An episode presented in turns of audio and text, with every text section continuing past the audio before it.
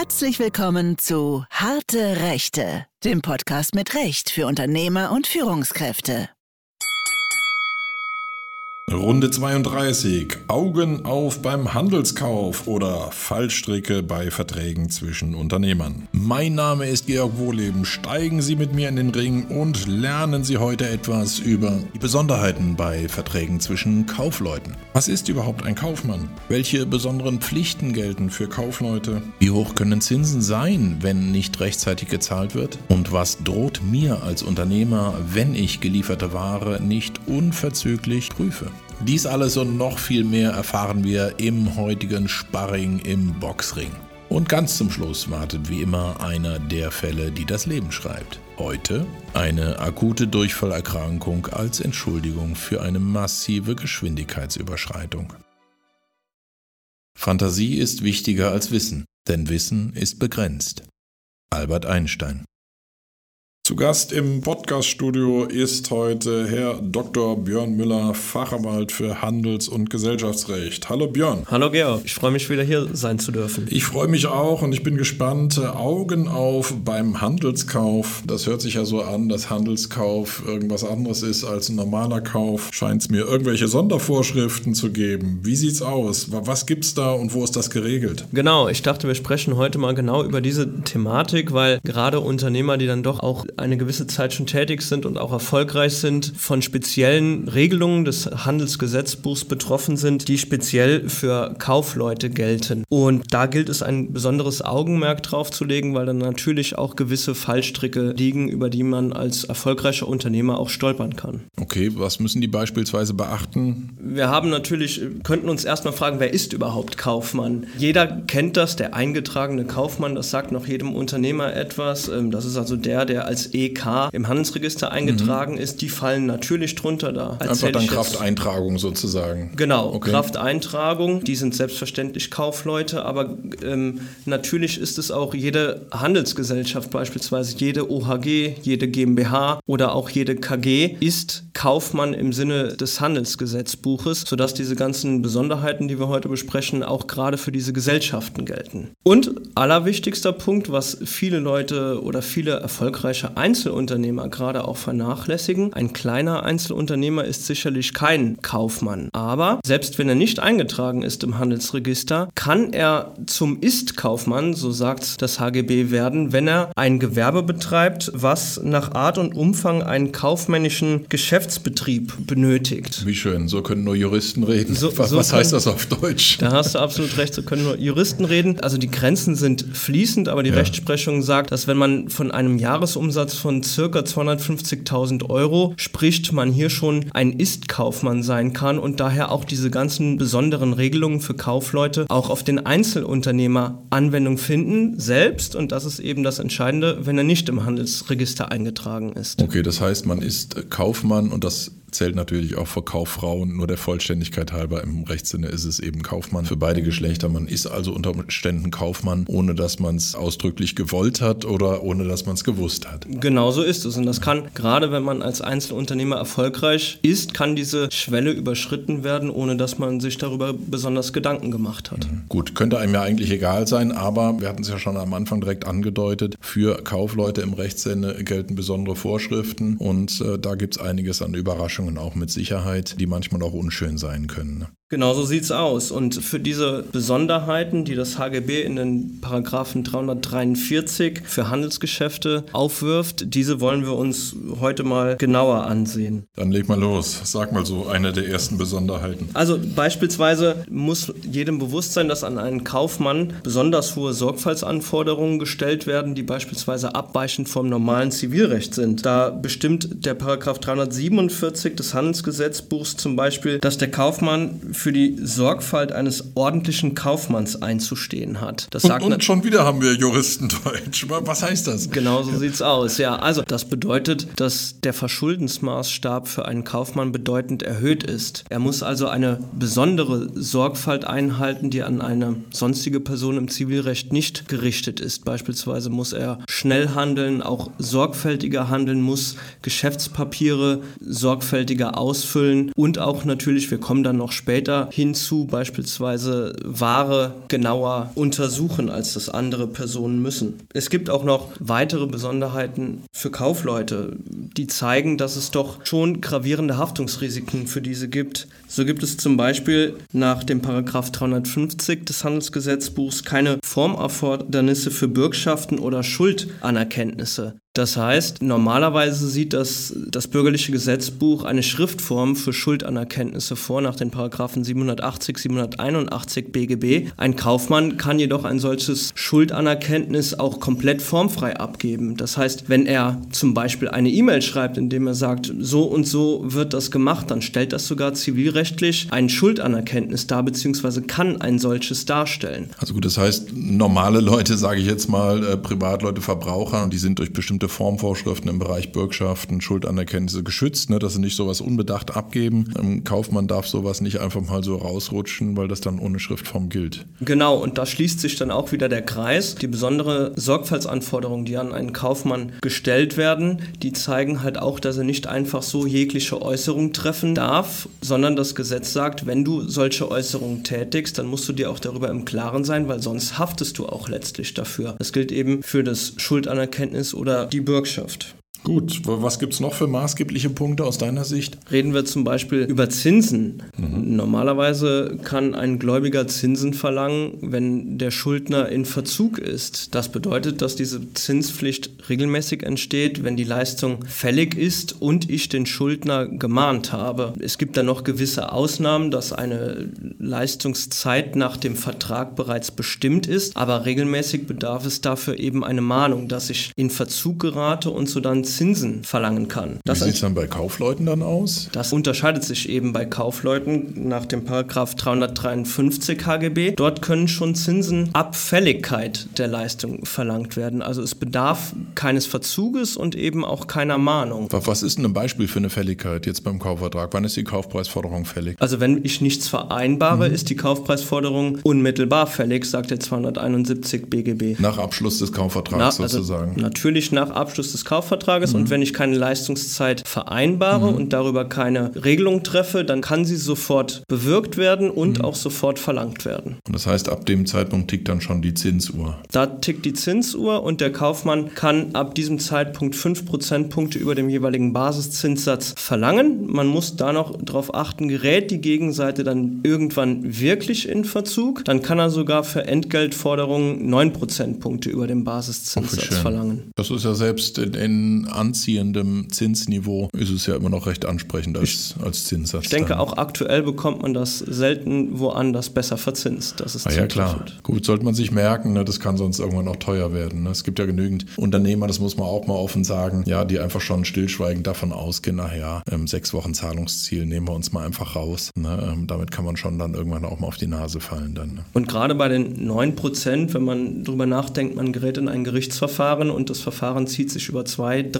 oder vielleicht noch mehrere Jahre dahin und man muss dann, der Verlierer muss 9 Prozentpunkte Zinsen zahlen, dann kann dann natürlich die Forderung bedeutend erhöht sein. Ja klar, das erleben wir ja auch immer wieder. Also bei, bei größeren Forderungen, ähm, da kann bei einem längeren Verfahren, bei einem längeren Klageverfahren, kann allein die Zinsposition schon so hoch sein, dass es ein echtes Risiko fürs Unternehmen darstellt dann. Ne? Ja, genau. Sollte man sich vorher wie immer gut überlegen, bevor man sowas macht. Was haben wir noch, Björn? Der Kaufmann muss auch sorgfältig damit umgehen, dass die Eintragungen im Handelsregister korrekt sind. Denn es gibt einen sogenannten Vertrauensgrundsatz aufs mhm. Handelsregister. Das heißt, die dort eingetragenen Tatsachen muss man gegen sich gelten lassen. Steht also ein Prokurist im Handelsregister mhm. drin für mein Unternehmen, dann gilt dieser Prokurist gegenüber Dritten auch als bevollmächtigt, selbst wenn ich ihm schon intern diese Prokura entzogen habe. Gleiches gilt natürlich für den Geschäftsführer einer GmbH, der als Vertretungsorgan im Handelsregister eingetragen ist berufe ich diesen ab, lasse das aber nicht im Handelsregister eintragen, dann muss ich mir seine Vertretungsmacht Dritten gegenüber noch zurechnen lassen. Kann mich also dann nicht mehr auf diese Abberufung berufen. Wie sehe ich denn als Geschäftspartner ins Handelsregister ein? Rein praktische Übung. Das ist eine sehr tolle Frage, vor ja. allen Dingen, weil sich da seit August letzten Jahres etwas geändert hat. Also ja. da kann jeder unter www.handelsregister.de eine entsprechende Recherche starten und das gab es zwar schon vorher, aber die Besonderheit Besonderheit seit August ist, dass ich das auch jetzt kostenlos tun kann. Ich kann mir den Handelsregisterauszug ziehen, wo mhm. ich dann zum Beispiel die Vertretungsverhältnisse mir anschauen kann. Ich kann aber auch für eine GmbH die Gesellschafterliste mir anschauen und sogar die Satzung oder den Gesellschaftsvertrag einsehen. Ja, und das muss man wirklich sagen. Ich finde das absolut gut und interessant. Zum einen natürlich für unsere tägliche Arbeit. Ja, wir müssen nicht ähm, in einer bestimmten Form Handelsregisterauszüge anfordern oder entsprechend eingetragen sein. Das ist also für uns als Juristen schon eine absolute Arbeitserleichterung. Aber das ist für jeden, der unternehmerisch tätig ist oder auch darüber hinaus, für jeden, den einfach mal interessiert, was so hinter einem Unternehmen steckt, einfach eine super Möglichkeit. Und ich meine, wir kamen ja drauf über die Vertretungsmacht. Und wenn ich jetzt als Unternehmen mit einem anderen Unternehmen einen Vertrag schließe, dann macht es natürlich schon Sinn für mich zu prüfen, darf mein Gegenüber das Unternehmen überhaupt vertreten? Ne, muss man auch mal sehen, weil äh, ich meine, wie oft haben wir es denn, dass es Vertretungsregelungen gibt, wo ein Geschäftsführer, von dem man eigentlich vermutet, dass er die Gesellschaft nach außen vertreten darf, dass er gar nicht alleine vertreten darf. Und ähm, dann ist es schon interessant, mal ins Handelsregister reinzugucken und da steht dann nämlich drin, hast du ja auch schon gesagt, darf ein Geschäftsführer zum Beispiel allein vertreten oder darf er das nur mit einer weiteren Person? Ne? Das ist zur eigenen Absicherung auch schon mal ganz wichtig dann. Ne? Genauso ist es und da empfiehlt sich tatsächlich für jeden Unternehmer ein Blick mhm. in dieses Handelsregister. Also, liebe Zuhörerinnen und Zuhörer, direkt nach dem Podcast einfach mal ins Internet gehen unter handelsregister.de oder wie Genau, handelsregister.de. Ja, einfach mal ein bisschen rumspielen, das macht Freude. Björn, was hast du noch im Marschgepäck? Ja, ich wollte noch die besonders bedeutende Norm für den beiderseitigen Handelskauf vorstellen. Das ist der Paragraph 377 HGB, die sogenannte Rügeobliegenheit für den Kaufmann. Ich würde den Paragraph 377 mal kurz vorlesen, ohne dass es zu juristisch wird. Der Absatz 1 sagt, ist der Kauf für beide Teile ein Handelsgeschäft, so hat der Käufer die Ware unverzüglich nach Ablieferung durch den Verkäufer, soweit dies nach ordnungsgemäßem Geschäftsgang tunlich ist, zu untersuchen und, wenn sich ein Mangel zeigt, dem Verkäufer unverzüglich Anzeige zu machen. Und der Sprengstoff steckt jetzt im Absatz 2. Mhm. Unterlässt der Käufer die Anzeige, so gilt die Ware als genehmigt, es sei denn, dass es sich um einen Mangel handelt, der bei der Untersuchung nicht erkennbar war. Man sieht also, wir haben hier eine Untersuchungs- und Rügeobliegenheit. Es ist keine Pflicht, weil ich kann als Verkäufer meinen Vertragspartner nicht zur Untersuchung verpflichten, aber es ist eine Obliegenheit. Das heißt, wenn ich das als Käufer diese Untersuchungsobliegenheit unterlasse, dann verliere ich potenziell meine eigenen Rechte, weil ich dann, wenn sich der Mangel zu einem späteren Zeitpunkt erst zeigt, keine Nacherfüllungsrechte mehr gegen meinen Vertragspartner habe. Okay, machen wir es konkret. Beispiel. Bauunternehmen kauft fünf Paletten Fliesen ein. Fliesen werden auf die Baustelle geliefert, palettenweise und äh, bestehen da eben eine Zeit rum. Na, eine Zeit, sagen wir mal im Beispielsfall eine Woche oder zwei Wochen vielleicht. Und dann fängt man an, die Fliesen zu verarbeiten und dabei stellt man dann fest, Oberfläche erkennbar beschädigt bei vielen Fliesen, sind sehr teure Fliesen und dann überlegt man sich als Bauunternehmer und sagt, ja, wie ist denn das? Gewährleistung, haben wir doch sowas im Hinterkopf, drei Jahre oder sowas dann bei gekauften Waren. Habe ich ja noch ein bisschen Zeit und man zeigt es dann an beim äh, Lieferanten und der sagt mir dann was? Der wird wohl zumindest einwenden, dass man die Rügeobliegenheit nicht rechtzeitig ausgeübt hat. Wir kommen noch gleich dazu, so eine Frist von ein, zwei Wochen benannt. Das wird in den meisten Fällen wohl gerade bei offensichtlichen Mängeln schon zu spät sein können, ja. sodass der Verkäufer dann sagt, ja, das mag zwar zutreffen, mhm. dass meine Fliesen nicht mangelfrei sind, aber jetzt hast du durch dein Zögern deine Mängelrechte verloren. Das heißt dann wirklich im Beispielsfall die fünf Paletten Fliesen, obwohl sie ersichtlich mangelhaft sind, mehrere tausend Euro, habe ich keine Rechte mehr als Käufer. Genau so ist es, ja. Mhm, okay, du hast es auch schon so ein bisschen angesprochen, die Unverzüglichkeit. Ne? Ich habe ähm, aus dem Baurecht weiß ich das teilweise auch. Da hat man stellenweise über 24 Stunden schon mhm. diskutiert, ne? genau. ob das noch rechtzeitig ist mhm. oder so. Unverzüglichkeit bedeutet ohne schuldhaftes Zögern. Es gibt hier keine fixe, feste Frist. Man muss sich wirklich die Umstände des Einzelfalles und des konkreten Produktes anschauen. Habe ich zum Beispiel Waren gekauft, die verderblich sind, mhm. Lebensmittel oder, oder Blumen beispielsweise, mhm. Dann kann diese Frist gerade bei Lebensmitteln drei bis vier Stunden sogar nur betragen, ja. ähm, wenn ich das denn überprüfen kann. Habe ich beispielsweise eine komplexe Maschine gekauft, mhm. vielleicht mit einem Wert von über einer Million Euro und da kann ich nicht jedes Detail im Einzelnen prüfen. Da kann es auch mal sein, dass ich ein, zwei bei einer sehr komplexen Maschine vielleicht sogar drei Wochen Zeit habe. Das wäre aber dann wohl die maximale Zeit. Bei deinem Beispielsfall von Fliesen mhm. scheint mir doch eine Woche schon sehr lange zu sein. Vielleicht würde sich eine Woche noch gerade an der Grenze sich belaufen. Allerdings sollte jeder, der einen Handelskauf tätigt, jeder Käufer doch sehr sorgfältig damit umgehen und die Ware schnellstmöglich untersuchen. Ja, ich glaube auch. Also der Fliesenfall eignet sich auch noch weiter als Beispiel. Ähm, ich habe so einen Fall auch mal vor Gericht durchgefochten dann und letztendlich ging es dann zum Beispiel darum, war die Ware noch eingepackt, ja, war die noch eingeschweißt, diese typischen Palettenverschweißungen dann. Aber selbst da hat das Gericht dazu tendiert, nicht länger als 48 Stunden zuzugestehen. Und wer da wirklich sicher gehen will bei Warenlieferung, kann man eigentlich nur so sagen, der muss sofort prüfen. Und das ist ja immer das Interessante. Ich meine, je größer das Unternehmen, desto weniger ist der Unternehmer selber derjenige, der das entgegennimmt. Ja, da ist ein Lagerist, wo das angeliefert wird und dann wird das erstmal eingelagert und irgendwann wird es gebraucht und dann stellt man fest, dass es mangelhaft ist. Diese Schiene funktioniert nicht. Ne? Genau so ist es. Als wenn ich meinen Mandanten berate, kann ich da auch nur zu sagen, sicherheitshalber bitte sofort. Ja. Spätestens am nächsten Tag. Wie gesagt, bei verderblichen Waren sicherlich sogar am selben Tag noch. Und das ist eben das Überraschende. Das muss man wirklich sagen. Also als normaler Käufer hat man drei Jahre Zeit. Jetzt mal, ne, also,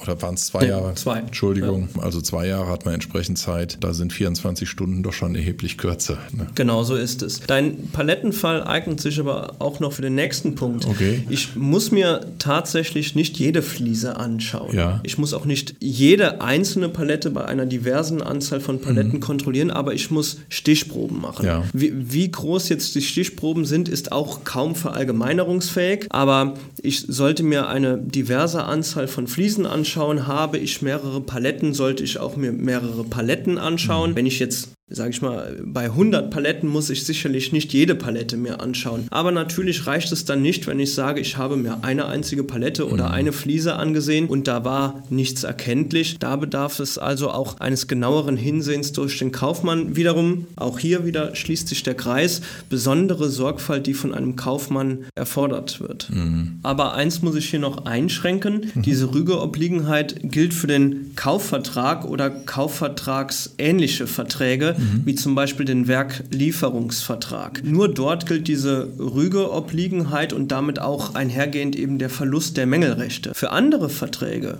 Mietvertrag, Werkvertrag, Dienstvertrag greift diese Rügeobliegenheit nicht. Ich sage das nochmals konkret, weil ich das in der Mandantschaft oft zu hören bekomme. Ja, wir haben hier eine Dienstleistung erbracht mhm. und die melden sich erst nach drei Monaten, dass etwas nicht in Ordnung wäre. Dann haben die unsere Leistung doch anerkannt und können das jetzt nicht mehr geltend machen. Und das ist eben nur zutreffend, wenn es ein Kaufvertrag war, aber nicht, wenn es beispielsweise ein Werkvertrag oder ein Dienstvertrag war. Okay, wichtiger Punkt. Vielen Dank.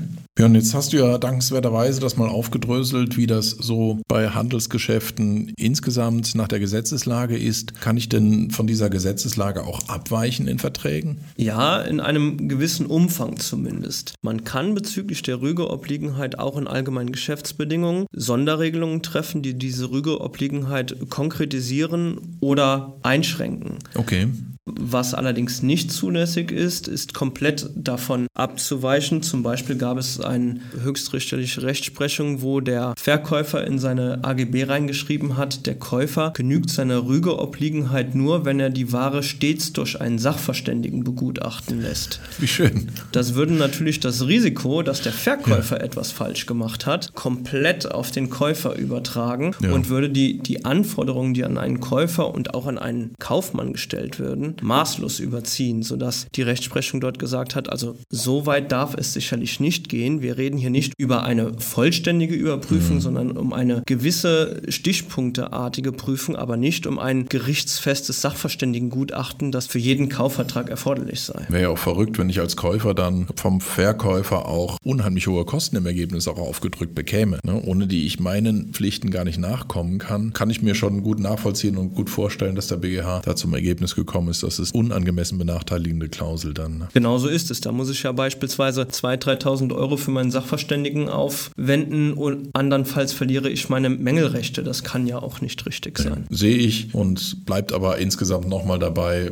das haben wir heute gelernt, als Kaufmann, als kaufmännischer Unternehmer muss ich einfach gucken, wenn ich Ware geliefert bekomme, dann muss ich sie im Ergebnis wirklich unverzüglich und das heißt im Zweifelsfall fast sofort wenigstens stichprobenartig untersuchen und alles, was bei einer halbwegs normalen Prüfung sichtbar war. Das muss sofort gerügt werden, unverzüglich gerügt werden. Ansonsten falle ich komplett mit meinen Ansprüchen hinten runter dann. Genau so ist es. Letzte Anmerkung von Ja. mir. Diese Rüge kann formlos gestellt Ja. werden. Ja, also ich kann das sogar telefonisch machen. Ich Gut. kann das per E-Mail machen. Telefonisch, weißt du, wir als Anwälte würden davon abraten, Ja. weil am Ende des Tages muss es natürlich der Käufer beweisen. Das heißt, das Telefon eignet sich nicht wirklich, aber rein rechtlich wäre auch eine mündliche Rüge zulässig und würde auch die Rechte sichern. Aber empfehlenswerterweise sollte man natürlich da entweder zumindest die E-Mail oder vielleicht sogar den noch sicheren Weg des Einschreibens wählen. Ja, wobei es dann wieder schwierig wird mit unverzüglich, denke hast ich dann. recht. Ne? Also äh, früher, das muss man inzwischen schon sagen, früher in Bausachen haben wir es immer so empfohlen, es wird gefaxt. Die älteren Zuhörerinnen und Zuhörer erinnern sich noch, was ein Fax ist. Ähm, es wird gefaxt und es erfolgt ein Kontrollanruf eines Zeugen. Ja, das ist also der Klassiker, man faxt und dann eine Angestellte oder ein Angestellter ruft dann beim liefernden Unternehmen an und sagt, wollte nur gerade hören, ist das Fax angekommen? In der Regel landet man ja dann nicht bei der rechtlich bewanderten Geschäftsführung, sondern bei wem auch immer in, in der Büroetage und die sagen dann in aller Regel, ja, ist angekommen, dann wird ein kurzer Vermerk zur Akte gemacht und dann hat man im Ergebnis sofort den Zustellnachweis. Heute wird man es vielleicht machen, Frage per E-Mail und Kontrollanruf oder sowas. dann. Genau, ich denke, diese Möglichkeit eignet sich für eine E-Mail letztlich genauso. Super.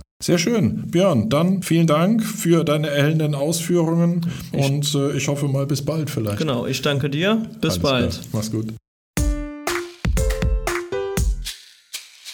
Und was haben wir heute alles gelernt? Nun, wir haben heute gelernt, dass man ein Kaufmann sein kann, ohne dass man es weiß. Wir haben weiter gelernt, dass man bestimmte Rechtsgeschäfte, die eigentlich der Schriftform bedürfen, als Kaufmann auch formlos abschließen kann. Weiter haben wir gelernt, dass es unter Kaufleuten ganz schön hohe Zinsen geben kann und das auch ohne Mahnung. Und wir haben gelernt, dass Kaufleute gelieferte Waren unverzüglich untersuchen müssen und sichtbare Mängel unverzüglich rügen müssen. Und dass, wenn das nicht geschieht, Mängelansprüche verloren sind.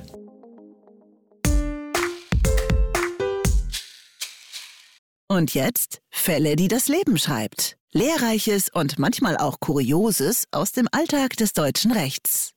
Unser heutiger Fall begann am 18.09.2013 um 8.14 Uhr auf der Landstraße 884 im Bezirk des Amtsgerichts Lüdinghausen. Auch an diesem beschaulichen Morgen herrschte im fraglichen Streckenabschnitt im Bereich einer Ortschaft eine Geschwindigkeitsbegrenzung auf zarte 70 Stundenkilometer. Die morgendliche Ruhe wurde je gestört durch einen Autofahrer, nennen wir ihn Willi, der es eilig hatte. Sehr eilig. Von dem tatsächlichen oder vermeintlichen Grund für die Eile hätten wir nie erfahren, wenn nicht zufällig am gleichen Tag zur gleichen Uhrzeit am gleichen Ort eine Polizeistreife ihre Radarfalle aufgestellt gehabt hätte. Die Geschwindigkeitsmessung ergab nach Abzug jeglicher Toleranzen immer noch eine Mindestgeschwindigkeit von 132 Stundenkilometern.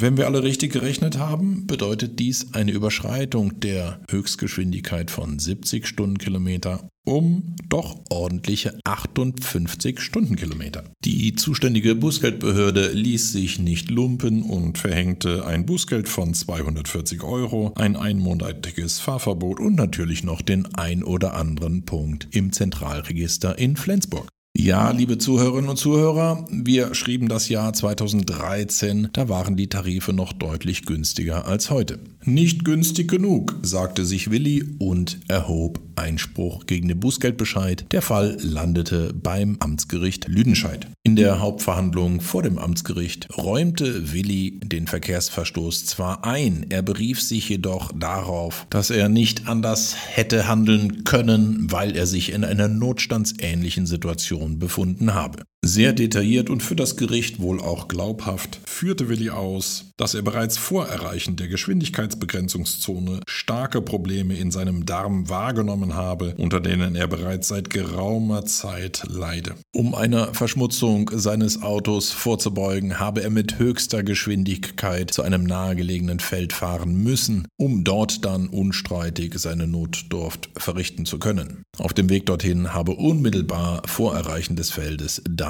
die Radarfalle gestanden. Der Strafrichter hörte sich die Ausführungen von Willi detailliert und einfühlsam an und verkündete dann sein Urteil. Willi wurde zu einer erhöhten Geldbuße von 315 Euro verurteilt und es blieb beim Fahrverbot von einem Monat und natürlich auch bei den zugesprochenen Punkten. Wie war die Begründung des Gerichts? Nun, das Gericht lehnte eine notstandsähnliche Situation mit folgender Begründung ab. Zwar hat der Betroffene glaubhaft erklärt, er habe diesen Stuhldrang während der Fahrt verspürt, sei dann auch mit unangepasster Geschwindigkeit an der Messstelle entlang gefahren und habe schließlich wenige Meter nach dem Ende des Geschwindigkeitsbegrenzungsbereichs ein Maisfeld aufgesucht, um dort seine Notdurft zu erledigen. Dies entschuldigt jedoch den in Rede stehenden Geschwindigkeitsverstoß nicht, da der Betroffene ergänzend glaubhaft ausgeführt hat, er habe bereits vor Erreichen der Geschwindigkeitsbegrenzungszone Probleme in seinem Darm wahrgenommen, unter denen er bereits seit geraumer Zeit leide. Vor diesem Hintergrund hätte der Betroffene erwägen müssen, ob er überhaupt in der Lage war, die Fahrt anzutreten. Gegebenenfalls hätten Umwege gefahren werden müssen, um es jederzeit zu ermöglichen, einem plötzlichen Stuhldrang nachzukommen.